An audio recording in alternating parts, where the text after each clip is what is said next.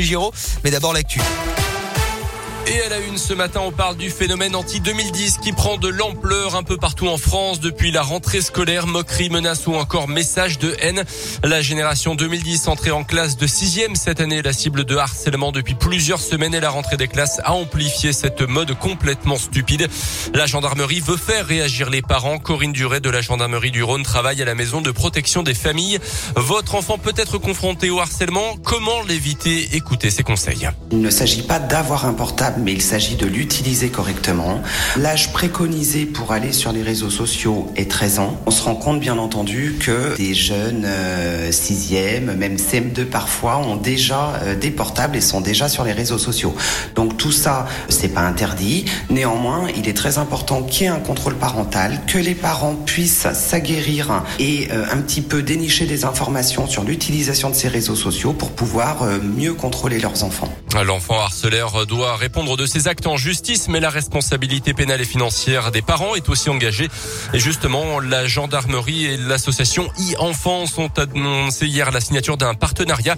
Cette association de protection de l'enfance sur Internet forme les gendarmes aux violences dont les mineurs peuvent être victimes sur Internet. Elle peut aussi signaler et supprimer des contenus illégaux. Dans l'actu aussi, cette scène de violence sur un chien à Clermont-Ferrand dans la nuit de mercredi à jeudi, un couple interpellé alors qu'il battait son animal place Bergson. Les deux suspects âgés d'une d'années ont été placés en garde à vue. Le chien a été remis à une association de protection des animaux qui a d'ailleurs déposé plainte. Un tel acte peut être puni de deux ans de prison et de 30 000 euros d'amende.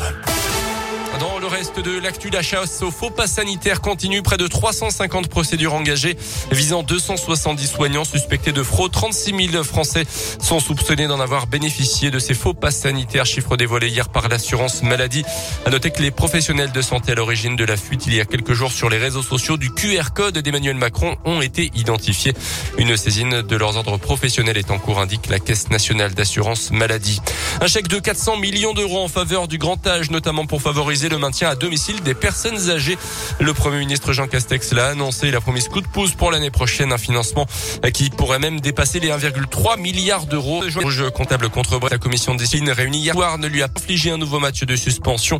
Hormis celui contre Rennes, il pourrait donc être aligné euh, d'entrée par Pascal Gastien. A noter que les instances du foot français ont haussé le ton contre les débordements à répétition dans les stades depuis le début de la saison.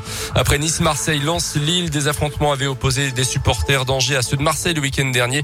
La commission discipline a tranché avec fermeture à titre conservatoire de la tribune des supporters en et l'interdiction de déplacement pour les supporters marseillais. Merci beaucoup Colin. Ça va pas trop dans le football français en ce moment. Il va falloir vraiment euh, mettre les choses sur la table et se poser les, bonnes questions. Sur les, et les barres sur les Exactement.